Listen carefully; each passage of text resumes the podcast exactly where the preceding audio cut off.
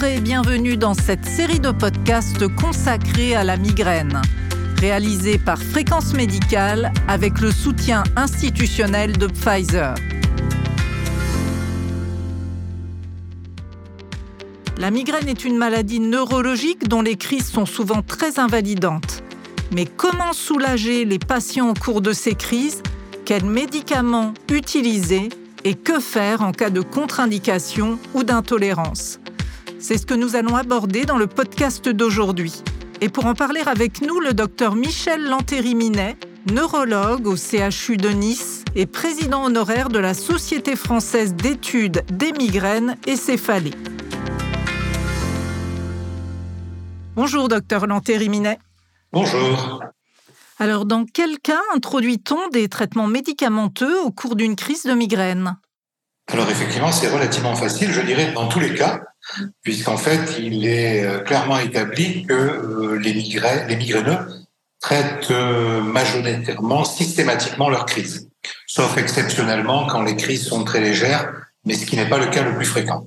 Donc je dirais que le traitement de crise est appliqué systématiquement par les migraineux, que cela soit un traitement en automédication quand les patients sont hors des filières de soins, ou que cela soit le traitement euh, prescrit sur prescription par le médecin quand le patient est dans une filière de soins. Et de ce fait, qu'est-ce qu'on attend de ces médicaments? Les objectifs euh, du traitement de crise ont été clairement établis avec tout d'abord l'efficacité. Et quand on parle d'efficacité d'un traitement de crise, c'est un traitement qui idéalement entraîne la disparition de la douleur, tout au moins la réduction significative de la douleur dans les deux heures qui suivent euh, la prise du traitement, et voire quand on est dans une perspective patient, peut-être dans l'heure qui suit la prise du médicament. Cette efficacité, elle doit aussi se considérer en termes de fonctionnalité. Il n'y a pas que l'intensité de la douleur. Hein. Le patient souhaite pouvoir continuer ses activités en cours. C'est un élément essentiel on est dans une population faite de sujets généralement jeunes, euh, encore actifs, notamment professionnellement.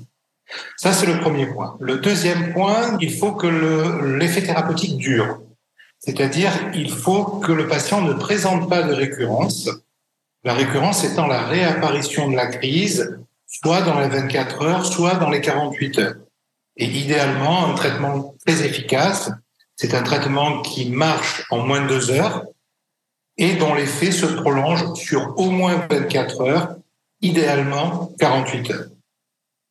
Troisième point, il faut que le traitement soit bien toléré, que le patient puisse avoir une amélioration, mais que cette amélioration ne se fasse pas euh, au détriment de sa capacité à fonctionner à cause d'effets indésirables. Et enfin, dernier point, il faut que le traitement soit constamment efficace? Car euh, si ce n'est pas le cas, le patient euh, est, très peu confiant avec ce traitement. Et le fait de trouver pour le patient un traitement constamment efficace, ça permet de donner de la réassurance au patient. Il sait qu'il peut démarrer une crise et qu'il a l'arme thérapeutique qui va lui permettre de contrôler la situation. Et quels sont les types de médicaments disponibles et à qui sont-ils destinés? Actuellement, euh, notre arsenal thérapeutique est dominé par les anti-inflammatoires non stéroïdiens et les triptans.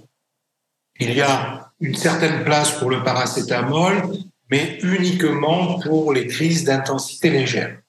Dès que la crise est d'intensité modérée à sévère, la thérapeutique doit passer par anti-inflammatoire non stéroïdien ou triptan.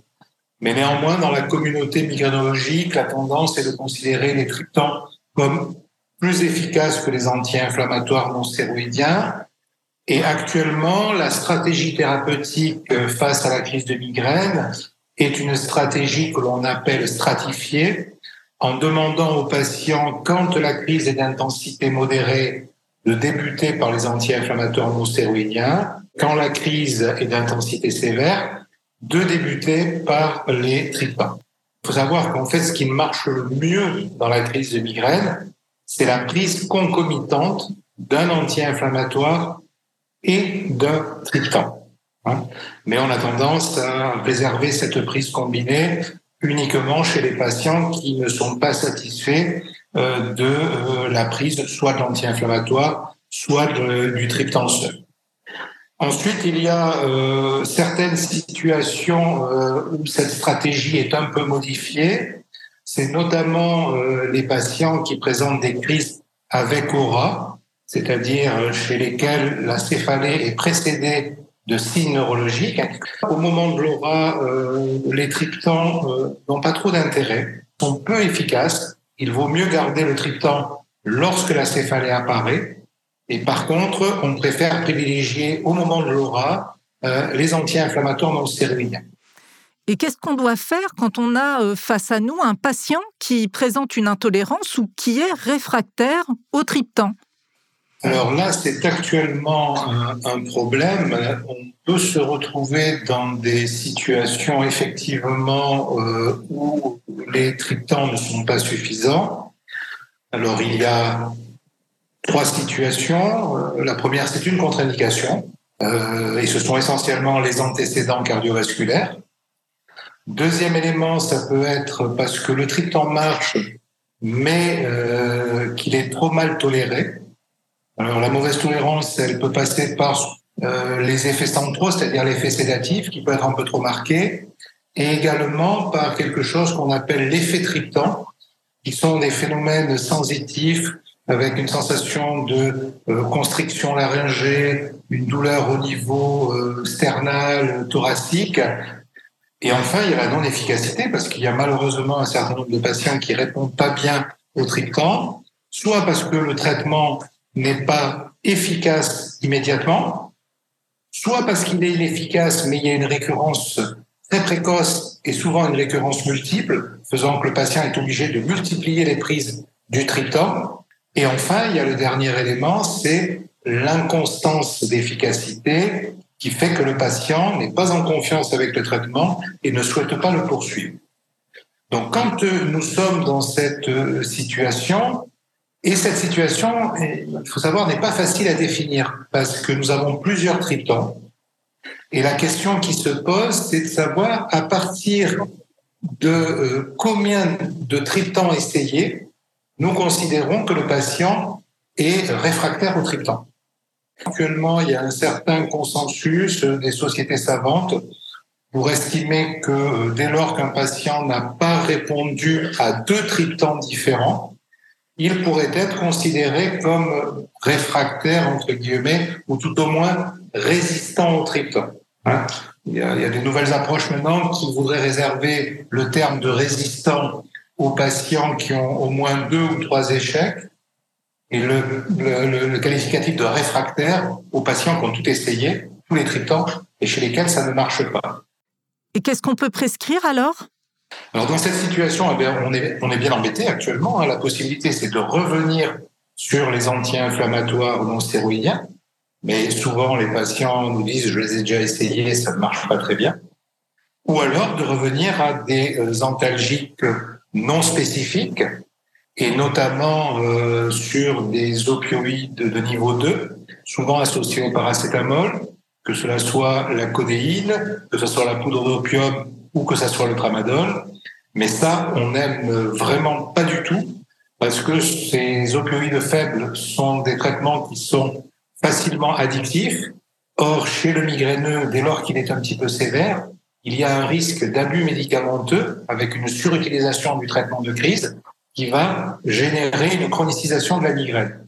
Donc, pour vous dire que là, nous sommes dans une véritable situation un peu d'impasse et que nous attendons fortement l'arrivée éventuelle de nouveaux traitements qui pourraient nous permettre d'élargir l'arsenal thérapeutique.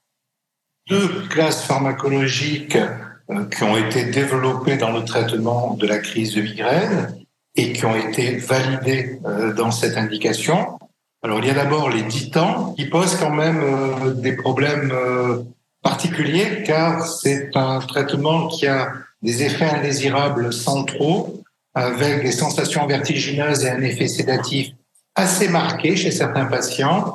À côté de ça, il arrive les GEPAN. Donc, alors les GEPAN, ce sont des, antagonistes du récepteur du CGRP. Alors, ce sont des produits qui ont montré leur efficacité, clairement, qui euh, sont bien tolérés. Ce sont en plus des produits qui devraient nous permettre de nous affranchir du risque d'abus médicamenteux. Alors manifestement, ils exposent moins les patients à ce risque-là. Dernier intérêt, ce ne sont pas des vasoconstricteurs intrinsèques faisant qu'ils peuvent être utilisés chez les patients à risque cardiovasculaire et chez les sujets âgés. Merci, docteur Lantériminet, pour toutes ces réponses. Avez-vous un mot de conclusion à ajouter à tout ça?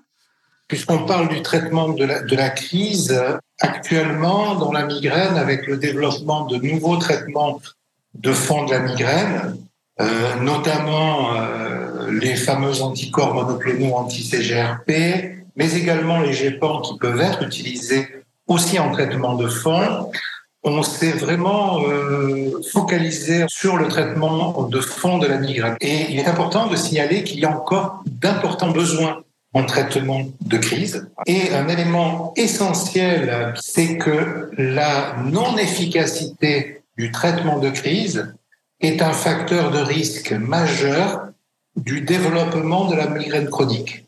C'est-à-dire que dès lors qu'on prend en charge un migraineux sévère où il y a des problématiques de traitement de fond, il ne faut pas oublier de toujours faire l'évaluation de son traitement de crise. La prise en charge globale d'un patient migraineux ne se résume pas à la prophylaxie, elle doit associer aussi cette optimisation du traitement de crise. Docteur Lantériminet, merci pour cette conclusion et merci à vous d'avoir suivi ce podcast et à très bientôt sur Fréquence Médicale.